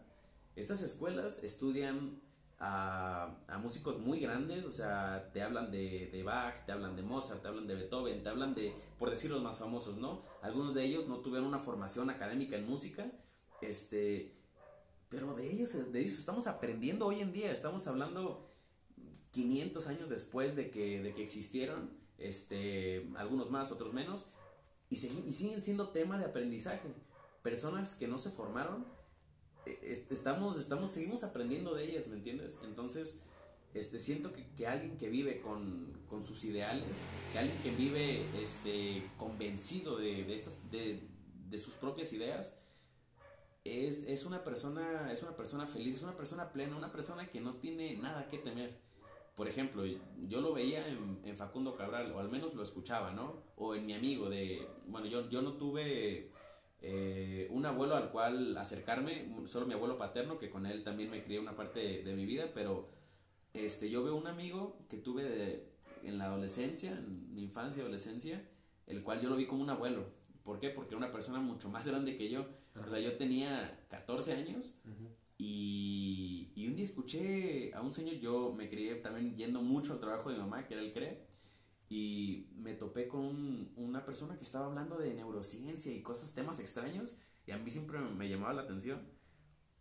Y de pronto le pregunté a esta persona que qué hacía, y me dijo, ah, mira, toma un dulce. Pues yo agarré un dulce, este, y me distrajo ahí, me empezó a hablar de temas, y cuando yo le pregunté qué es lo que él hacía en, en el centro de rehabilitación, mira, me dijo, mira, te voy a explicar. Y ahí yo me quedé así viendo lo que me iba a decir. Y de pronto acercó su, su puño como si me fuera a dar un golpe en la cara. Y yo, no mames, pues reaccioné bien cagadísimo, me hice para atrás y me saqué de onda. Y me dijo, eso es lo que hago. No, yo, yo estaba totalmente confundido. Y a mí me dijo, lo que yo hago es eh, trabajar los estímulos cerebrales para que las personas puedan eh, puedan rehabilitar su, su deficiencia ¿no? este, cerebral, psicomotriz. Yo eh, hago rehabilitación en personas, trabajando la plasticidad cerebral. No, a mí me empezó a explicar de esas ondas. yo, yo, de a partir de ahí fueron, no sé, a la fecha que, que sigo yendo a platicar con él, ¿no? Porque esos fueron los temas más por encimito, o sea, imagínate, a mí me platicas de, me llegó hablándome de eso, no, o sea, a mí me, me voló la cabeza. Y, y de, yo iba a diario a platicar con él, ay, cuéntame más, cuéntame más, le preguntaba de todo, no, pues yo aprendí con esa persona cosas que, esa persona fue el milagro de mi vida, o sea, así te la pongo, un fue el, el, el, ejemplo más grande que he tenido en mi vida. Ojalá y pueda escuchar este programa, le mando un saludo a Don Jero. Este, total, que él me, él me explicó esto, me dice, tú tienes que vivir tu vida con convicción. Si tú no vives tu vida con convicción... Entonces, ¿crees que esta persona te enseña conciencia? Sí, o sea, esta persona fue para mí una guía, ¿sabes? Como cuando siembran uvas y si no le pones un, una vara se cae la rama esta persona fue una guía para mí, lo sigue siendo. O sea, hoy en día, a pesar de que no he podido tener mucho contacto con él por la onda de la pandemia, la onda de que no lo he podido ver, no, por mucho, por mucho ha sido un, ejemplo para mí, sigue, lo sigue siendo. Sí, creo que hay gente que nos genera, nos genera un entendimiento y eso, eso depende de ti si lo recibes o no. Y me agrada que seas una persona receptiva, creo que forma parte de gente interesante el hecho de ser perceptivos y receptivos, ¿no? De que muchas veces mm, nos enfocamos en el conocimiento que ya tenemos y no nos ponemos a pensar que en realidad muchas veces lo que necesitamos es saber que no conocemos todo y que nos hace falta aprender y conocer nuevas cosas.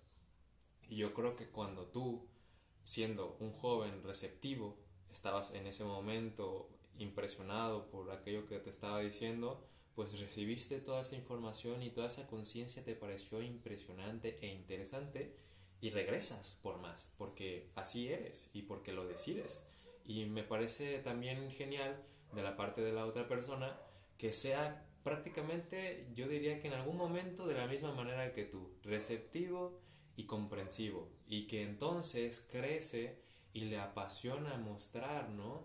lo que es y comienzan a hacer estos choques de intercambio de información y te genera a ti una conciencia hermosa y a esa persona también un placer por el enseñar, por el comunicar y por el mostrar que es una persona que sabe y una persona dócil y buena, ¿no? Entonces creo que esto tiene mucho que ver con cómo eras tú, cómo eres ahora y el cómo esa persona fue y cómo fue contigo y cómo es hoy también este creo que eso pues es algo precioso definitivamente. Es algo muy hermoso que te haya enseñado tanto. Eso no tiene precio. Son de las cosas que no tienen precio en la vida no de que llegue gente que te demuestra que es una persona que le gusta dar que le gusta transmitir y pues me alegra que te hayas encontrado a una persona así yo diría que tu vida está llena de ellas y yo creo que la mía también.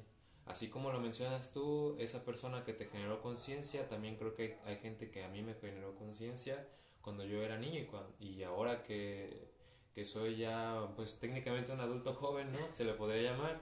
Este, y creo que también en el futuro me voy a encontrar con, con gente que esperaría me educara en un punto, ¿no? Me hiciera cambiar de opinión, me hiciera pensar que la vida no siempre es igual y eso es hermoso. O sea, qué bueno que lo mencionas porque sí, de hecho consta de mundos que chocan con otros y entonces te generan cambios y te generan aprendizajes y entendimiento y eso no tiene precio, no tiene precio alguno. Así que pues te felicito por ser receptivo y, y por querer siempre crecer, que yo también soy una persona que eso le interesa totalmente. Sí, pues creo que es, es algo que, que, que, hace falta. O sea, yo, yo no siento que sea alguien que sé. Yo, cuando a mí me, me preguntan eso, la neta yo no sé. Yo, o sea, creo que mientras, mientras más conoces, más te das cuenta que eres alguien que menos sabe. Exactamente. Y, y pues me ha tocado conocer muchas personas, me ha tocado conocer, este, que hablen de temas que yo en mi mi vida ni siquiera pensé que, que existían, sobre todo con, con, esta persona que te comento. Y, y pues creo que es, es chido rodearse de, de personas que, que tú consideres que, mm, eh, está mal decirlo así, pero que sean mejores que tú, me refiero en un sentido en el que tengas algo que aprender de ellos. Porque definitivamente, si tú eres, en mi caso, que soy músico, y yo me rodeo de músicos extraordinarios, de músicos con técnica, con conciencia, con, con, elementos que yo, que yo, yo quisiera llegar a desarrollar, este, muy por encima de, de, de, los que, de los que yo tengo, obviamente, este, pues eso, eso te, te, te, exige a ti este, ver también dentro de ti y saber pues qué, qué elementos quieres tú desarrollar, ¿no? Yo, yo tengo un amigo que hoy en día está estudiando en, en Hungría guitarra clásica y es con el que yo comencé a, a, aprender guitarra y para mí él siempre ha sido un ejemplo de, de, de aprendizaje, de, de, que lo que él se propuso, o sea, él, él no llegó allá porque pues, porque se le ocurriera, decía, ah, tengo un chingo de bar, me voy para allá a estudiar. O sea, el vato estudia 6, 8 horas al día el, y desde que yo lo conocí, o sea, no es de que un tiempo estudió mucho, el güey sigue estudiando, sigue siendo, o sea, muy dedicado en lo que hace, ¿no? Y eso me hace aprender de él, o sea, estar rodeado de personas mejores que tú te exige ser una persona mejor. Claro. Y, y decía Facundo Cabral, si las personas fueran mejores personas, solo por conveniencia, no importa, el mundo será un lugar mejor. Porque, o sea, de que haya personas, este, haciendo mal a otras, ¿no? Este, aunque eso fuera, aunque eso fuera true, pues, no sé, no sé, siento que, que, que, que es algo que, que, daña mucho, ¿sabes? Hoy en día. Siento que, que, es, que es muchísimo mejor buscar rodearse de personas que, que sean un ejemplo para ti y sobre todo un ejemplo positivo, ¿no?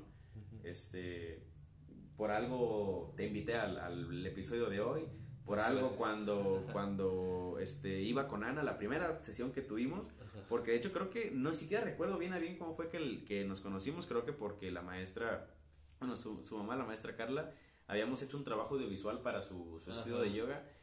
Y, ah, pues no sé si se dio la conversación de que hacía fotos y eso. Ah, pues sí que hacía una sesión para la ropa que tenía. Ajá si yo no me hubiera quedado con una buena sensación, una buena convivencia, yo no hubiera vuelto, ¿no? y, y, creo que eso, eso se nota, o sea, eso dio pie a que hubiera muchas más sesiones después y que, y que se transmitiera una vez. Este, antes de que renovara la, la, cuenta de Insta, había borrado todo mi, todo mi contenido.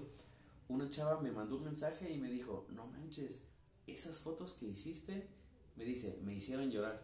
Y a, a, mí no me interesaba si las fotos tenían o no likes, si tenían o no este, viralidad, pero cuando me dijeron eso, mmm, así, o sea, cuando me dijeron eso, de cuenta que me hubieran pagado la suma que tú quieras claro. poner, este, y mucho más, mucho más, o sea, porque... Son cosas que no tienen precio. Sí, es exacto, algo invaluable, o sea, cuando alguien escucha algo que, que haces, cuando cuando alguien te, te da ese, ese feedback y te dice lo que hiciste causó este impacto en mí, creo que es, es, de las mejores cosas que te pueden pasar.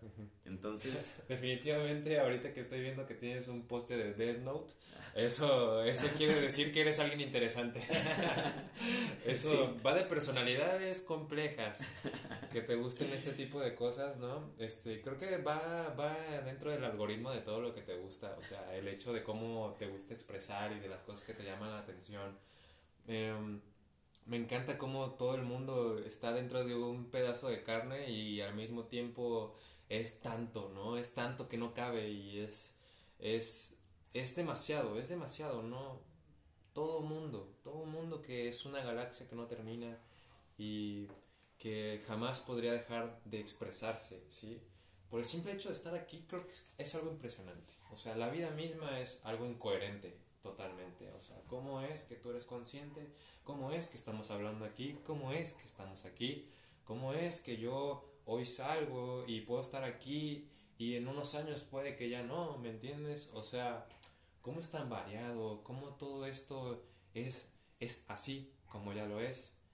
Y simplemente nos queda apreciar, nos queda ver la belleza de la vida misma, de la existencia. Y cuando vivimos dentro de esta, este enfoque, este enfoque tan abierto, por supuesto, eh, creo que nuestra vida se facilita totalmente. O sea, comprendemos que no todo es lineal, pero que eso tampoco está mal y que al final cualquier cosa que hagas deberías de hacerlo con una mentalidad de libertad, de libertad de elección, ¿sí? Por eso es tan importante en la Biblia el libre albedrío, de que no estamos siendo controlados. Es una aleatoriedad hermosa la que tenemos aquí y debemos aprovecharla, ¿no? Y creo que pues en eso está bien basarse para vivir, para estar contentos y para seguir creciendo y cumpliendo tus metas, definitivamente. Este supongo que lo mejor siempre es rodearse de, buenas personas. Y eso te va, te va a hacer crecer. Y trabajar en ti mismo también, supongo. Y ojo, no, es, no nos hemos metido ninguna sustancia, ¿eh? o sea, todo esto que está saliendo de nuestra mente es porque así nació, o sea, no estamos bajo ningún efecto psicotrópico. Este, aún. Pues, pues, la neta, que, interesante. El programa de hoy definitivamente se, se tornó algo bastante filosófico. Pero tenía que ser, tenía que ser. Si dos personas así se iban a contar, tú lo sabías. Sí, cuando, escuches los, los programas anteriores, claro que sí. Decir, no, fue fue muy, muy diferente el giro que dio. Bueno, pero aún así esperaría algo muy bueno de tu parte, porque como hablamos, eh, la comunicación va de lo que tú transmites y pues así como eres tú ahora conmigo de esta manera, sé que tienes otros amigos en los cuales puedes confiar todas las cosas que les cuentas, que sé que tú también tienes amigos, o sea, puedo casi asegurar que tienes gente que te rodea, que sabes que comprende tu existencia. ¿Por qué? Porque las personas como nosotros lo necesitamos. Las personas como nosotros necesitamos saber que no somos los únicos que comprendemos que necesitamos de los demás, que somos una comunicación compleja y al mismo tiempo tan variada y dispersa que se necesita encontrar a alguien más que sea de la misma manera. Así que yo creo que la comunicación que tienes con tus otros amigos también debe ser muy especial, muy poderosa a su manera y en su momento. O sea, yo lo aseguro totalmente. Creo que eh, la variedad que tienes aquí en tu programa debe ser muy interesante porque pues todo comienza desde ti mismo, ¿no? Desde lo que tú eres y pues definitivamente eh, pues este que es tu programa pues genera genera que es de todos es de todos. Sí de, quien, venga. Claro que sí bueno por supuesto que sí este pues que es tuyo y también de las personas que vienen acá y lo hacen suyo también este, pues yo diría que son personas que van en esta retransmisión de, de energía interesante, así que no dudaría que todos son buenos. Y sabes qué, me acordé mucho de, de este pequeño viajecillo que hicimos a la cascada, bueno, ya tiene muchos nombres, pero la cascada del elefante. Sí. Eh, no manches, qué perro estuvo ese día. Grabé también un par de, de clips. Ojalá y ese, ese video que tenemos está porque hay un, hay un, un proyecto ahí en, en puerta, un, producto que queremos sacar para algo de lo que, de la música que hago con, con Isaac. Este, ojalá se pueda concretar pronto para, para poderlo sacar porque va a ser algo interesante. Sí, claro que sí. Hice algunos clips ese día y no manches, que la pasé. O sea, de hecho hasta estaría perro un día grabar un, un, episodio ahí. Es un lugar bien tranquilo. Fíjate que hablando de eso, ya está cercado el lugar ya no ah, puede ser visitado. Lo que pasa es que había demasiada contaminación. Cuando se volvió viral, esa área se volvió un área enfermiza. La gente no está acostumbrada a las áreas naturales. A cuidarlo. Sí, es que es una educación, totalmente. Es, es cuestión de educación. No tires basura, me lo dijeron cuando yo era niño. No tiro basura ahora que soy adulto. Me dicen mis amigos, eres un cochino si tiras algo en la calle. Yo soy un cochino si tiro algo en la calle, por supuesto, claro que no lo voy a hacer, pero si nadie te lo dice, si nadie te educa para hacer las cosas de la manera correcta, vas a hacer las cosas mal. Y entonces nadie le dijo a esas personas que eran unas cochinas, si no, si no se llevaban su bolsita y se llevaban su basura. No, es que a la gente le gusta hacerlo fácil, le gusta dejar sus cosas y o piensan que alguien más lo va a hacer. Que alguien más lo va a hacer, por supuesto, pero no, la naturaleza no se va a encargar de recoger la basura, por supuesto que no, necesitas tomarla y llevártela. Y si hubiéramos sido responsables, esa área aún seguiría abierta. Pero déjame decirte un detalle importante, que al parecer, dicen por ahí, que no estoy seguro, esas áreas de esa cascada vienen que según eso desechos de arriba. O sea, al parecer la gente que vivía por ahí no se metía tampoco mucho. Nadando entre la caquish. Pues que apare- exactamente, que al parecer esas personas de ahí no se metían tanto. Bueno, lo bueno es de que no me metí porque no sabía nadar. Yo Ahora sí, lo- yo sé, no, sí me metí Sí. unos clavados, te lo puedo decir. Sí, Pero no me arrepiento, ¿eh? Sigo aquí vivito y coleando y pues no me pasó nada. O sea, yo creo no que fue una buena ningún experiencia. tercer ojo ni nada. Así que eh, no estaba tan. Con... Si estaba contaminada, no estaba no tan estaba contaminada. no, definitivamente no, pero pues lo- por lo menos no es la única y hay cosas tan hermosas aquí cerca de Tepic que no, no nos vamos a quedar cortos, ¿verdad? Porque pues también está la Noria aquí que a media hora Ah, tú no llegas y es un lugar lugarzazo. precioso. Claro que sí. De hecho, y ¿sabes también- qué? Hay que, hay que hacer este compromiso que este, hay que ir a grabar un día y ser Sí, ahí. por supuesto. Tenemos por que ir a grabar un día y ser ahí. Está Claro muy sí. perro ese lugar. De hecho, yo, yo te veo, bro, y pienso eh, que hay futuro, o sea, que hay un... Hay algo allá que trasciende y eso se ve en las personas, definitivamente. Creo que es algo que se siente, es algo que se puede captar. Y así como estamos haciendo ahora este podcast, creo que vienen planes que son hermosos y son arte y definitivamente eso va porque yo estoy confiado del arte que tú eres y estoy confiado del arte que yo soy y mientras sigamos juntos y sigamos comunicando a los demás y con esta en vista de querer percibir también a los demás, pues vamos a seguir creciendo. Creo que esto apenas comienza y comienza para ti, y comienza para mí, y comienza para nosotros. Y creo que podríamos hacer muchísimas cosas aquí en Tepic que, bueno, para empezar es del lugar donde, donde crecemos, del lugar donde estamos y debemos agradecerle presumiéndolo, ¿no? Definitivamente creo que es lo menos que podemos hacer. Entonces sí, me agrada tu idea, yo aceptaría hacer cualquier cosa que tenga que ver con naturaleza, por supuesto, para empezar.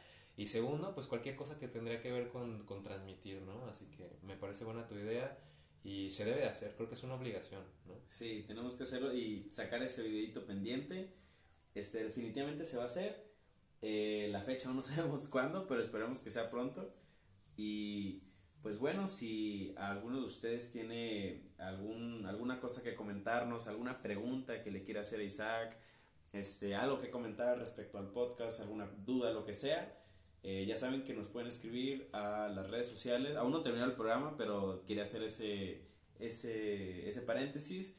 Nos pueden escribir a las redes de Modular Collective o MacLevian. Nos encontramos en Facebook, en Instagram, en Twitter. Este, nos pueden mandar también por aquí mediante la aplicación algún, algún comentario, algún feedback. También voy a dejar las redes de, de Isaac para que lo puedan checar sus, sus videos, este, lo que sube, que hace unos en vivos bastante cotorros. Se avienta unos buenos movimientos ahí para que le puedan aprender. Entonces, este, va a estar chido, va a estar muy chido lo que viene. Y pues, a ver, Isaac, ¿hay algo, algo que nos quisieras comentar? Igual, alguna duda también, no sé si tengas alguna, este, pues ya, ya te pregunté varias cosas, no sé si tú, si quisi- pudiéramos cambiar la dinámica el día de hoy y tú quisieras preguntar algo. Sí, este, bueno, diría que me gustaría para empezar preguntarte cómo surgió tu amor por la música y cómo pensaste que esto era lo que te querías dedicar.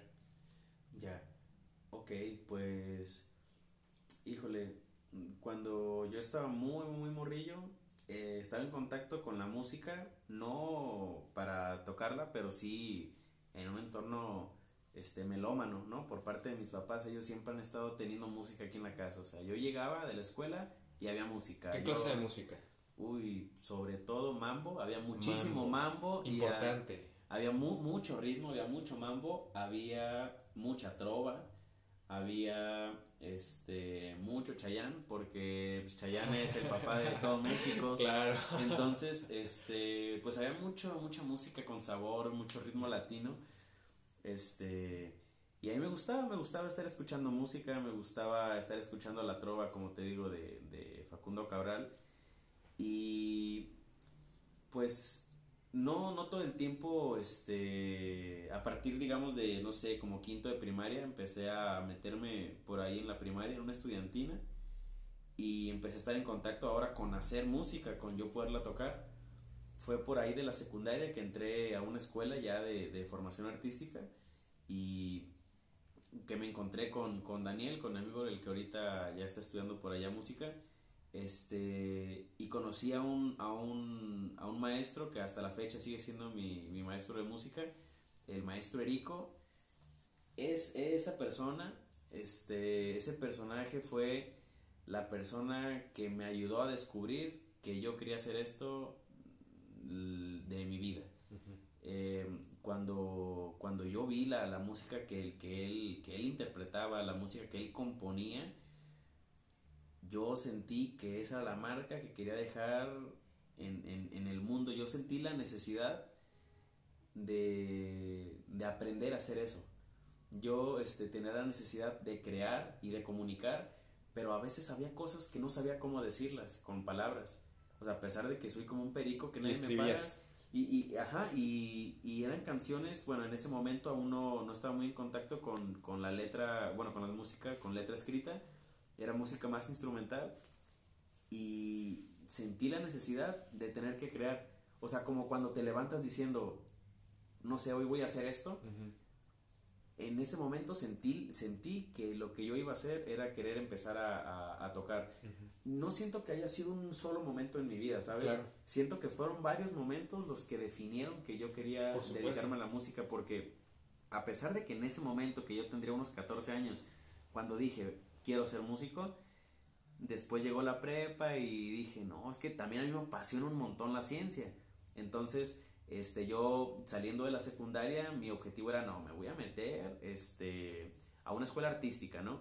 Porque fue, yo estudié en un CEDART, en centro, este, centro de educación artística, uh -huh. este, que en Nayarit era el primer centro que se iba a abrir después de 30 años en México, o sea, no se había abierto ningún CEDART y en México se abrió uno por primera vez después de 30 años aquí en Tepic, Ajá. que fue el Sadamao Nervo. No, pues me metí y tal, y fue de las experiencias más cabronas de mi vida. O sea, fue genial, fue una experiencia que podría pasarme de las... O sea, mis, mis experiencias más, más gachas que he tenido, yo creo que solo recordaba lo que vivía en el CEDAR y ya me alivianaba. Entonces, este, estando en CEDAR, yo dije, ¿sabes qué? Creo que no voy a poder dedicarme a la música. Quiero, quiero incursionar en lo de la ciencia, quiero volver a retomarlo y ver si... Eh, descubrir más cosas ahí, quiero conocer más. Uh -huh. Me empecé a preparar para meterme en ingeniería, uh -huh. que iba, o sea, he tenido muchas, muchas etapas, en su momento también iba a meterme al colegio militar. Claro, claro. Y, y cuando estaba ahí en, en el CEAR, dice, mi ex, iba a hacer mi examen para el Politécnico, para la ingeniería en telecomunicaciones y electrónica, y ya estaba estudiando y todo. Me salí del CEDAR al segundo año, ya iba a entrar al tercero, y me metí un CECITEN en programación. Uh -huh. Cursé toda la, o sea, cursé la prepa dos veces. Uh -huh. Y entré al, al CCTEM programando y todo. Está bien, cabrón, la programación está muy chido. Conocí personas interesantísimas. Uno de ellos, un, uno a quien yo considero un gran amigo que está estudiando ingeniería eléctrica. Que yo estoy seguro, lo digo ahora, guarden este tweet. Esa persona va a descubrir, va a inventar, va a hacer algo -huh. que va a revolucionar la vida como la conocemos, de la humanidad. Ese vato está muy cabrón. Carlos le mando un saludo al Charlie, Charlie Tejón. Ese güey va a hacer algo muy, muy, muy cabrón. Es todo, es todo. Pues cuando yo estaba en el CCTEN y ya había cursado mis tres años de programación, dije, no, ni madres, yo no puedo hacer esto. O sea, está bien chido, está bien interesante la onda de la ciencia, pero ahora ya me inundé un poco de esto. No, sí, lo que quiero hacer es la música.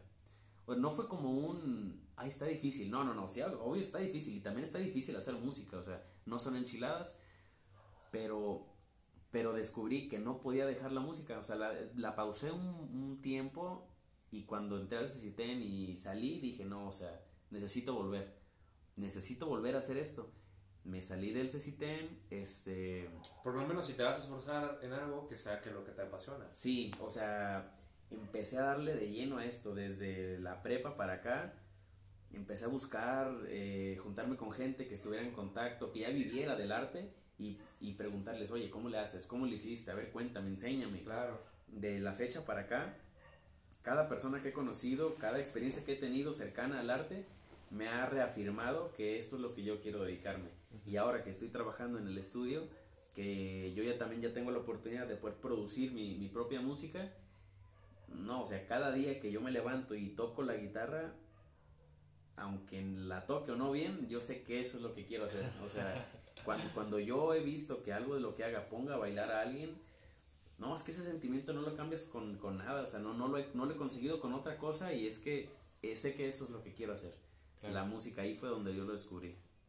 Wow, pues qué especial, de verdad es de las mejores respuestas que me han dado definitivamente. Creo que como dices, no puede basarse si me hubieras dicho que hubiera sido solo un momento, no te hubiera creído, jamás. Y me acabas de decir que de hecho consta de muchas cosas, de toda tu vida. La decisión de querer dedicarte a la música aún no termina, como dices. Exacto. De hecho, sigue, sigue ahí. con día. Exactamente, sigue ahí, este, y es la respuesta más coherente y hermosa que puede existir, y yo creo que la más real, definitivamente. Y mm, así como tú lo dices, también creo que yo tengo varias ambiciones y tengo muchos sueños y te podría decir que tengo también varias metas que quizás aún no defino, pero que voy en una mentalidad del hacer, del por lo menos hacer. O sea, que un por lo menos hacer se vuelve en un en una cosa muy difícil, porque tú sabes que hacer algo es difícil, ¿sabes? Y en un por lo menos hacer algo es comenzar a cambiar algo que tú no hacías y ahora que sí lo haces, pues eso te quita tiempo, te quita esfuerzo, te quita mentalidad y el por lo menos estar haciendo algo de muchas cosas te desgasta, pero al mismo tiempo te llena. Entonces no debes de dejar de hacer para que no dejes de llenarte de todo eso, que es como lo que tú mencionas. Haces tu música y se te retribuye bailando a las personas, entendiendo tu música, haz el podcast que te habías propuesto hacer y se te retribuye conociendo gente, transmitiendo más y eso creo que es la belleza del, del esfuerzo y de la existencia totalmente, o sea, del, de la retribución que no es estricta, ¿sí? Que simplemente viene y, ahí, y aquí está y ahora y es hermosa. Bien, pues la neta que me he quedado muy satisfecho con, con, con lo que hemos estado platicando. y espero que, que alguien de lo que nos haya escuchado el tiempo que vamos hasta ahora se haya podido quedar con algo que le haya servido o que le vaya a servir. Acercándonos ya un poco al, al final del programa, quisiera pedirte que si tienes algo que te gustaría conocer, con lo que te gustaría cerrar, eh, alguna, algún pensamiento, alguna idea, algún consejo eh, o algo que quieras compartirle a personas que, que sientas que podrían estar en un momento de incertidumbre, en un momento en el que pues, todos vamos a pasar o hemos pasado o estamos pasando de, pues, de qué hago, ¿no? O sea, o lo que sea que tú nos quieras dejar. Sí, me gustaría dejarlo en que hace poco, de hecho, tenía una mentalidad eh, que escribí en Facebook, lo hice un post, y quisiera decirlo acá porque ciertamente me dijo un amigo, después de hacer ese post, me lo encontré en un en el Palmarium, que es el Sanjón que está por las Jacarandas, al lado de lo que antes era Whippis y, y después antes fue la Tercia. Y allí se hizo un, un, este, un bazar muy bonito, el Palmarium se llama ese Sanjón, esa área. Y me dijo ese amigo que ese post le había servido, que me agradecía por, haber, por haberlo escrito y que era lo que necesitaba escuchar.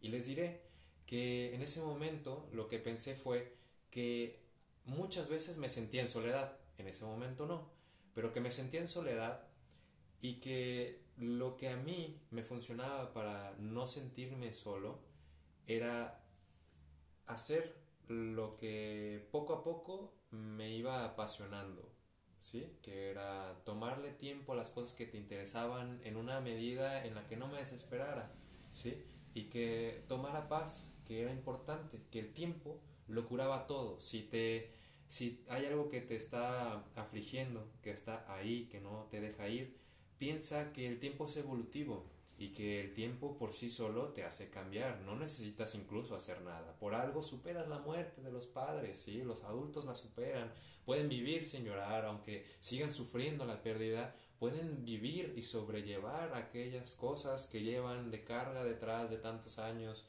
el por qué. El por qué es el tiempo, definitivamente. Hay que tomarle mucho énfasis en eso.